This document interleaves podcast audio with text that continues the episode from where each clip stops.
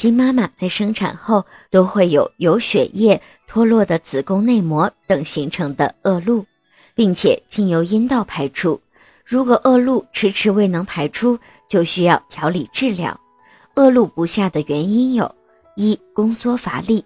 宫缩的力量是让子宫淤血、创面出血等排出体外的主要力量。如果宫缩乏力，这些物质就会留在子宫内，表现为恶露不下，或者是恶露排出困难。二、寒凉暑气使气血瘀滞。如果新妈妈产后不注意保暖防暑，受了寒凉暑热时，容易造成气血瘀滞。气血瘀滞会使血液循环变慢。营养供应不足，从而出现恶露无法排出的情况。三、心情抑郁，新妈妈在产后心情抑郁的时候，也会使气血瘀滞，降低身体新陈代谢的速度，同样会造成恶露不下的情况发生。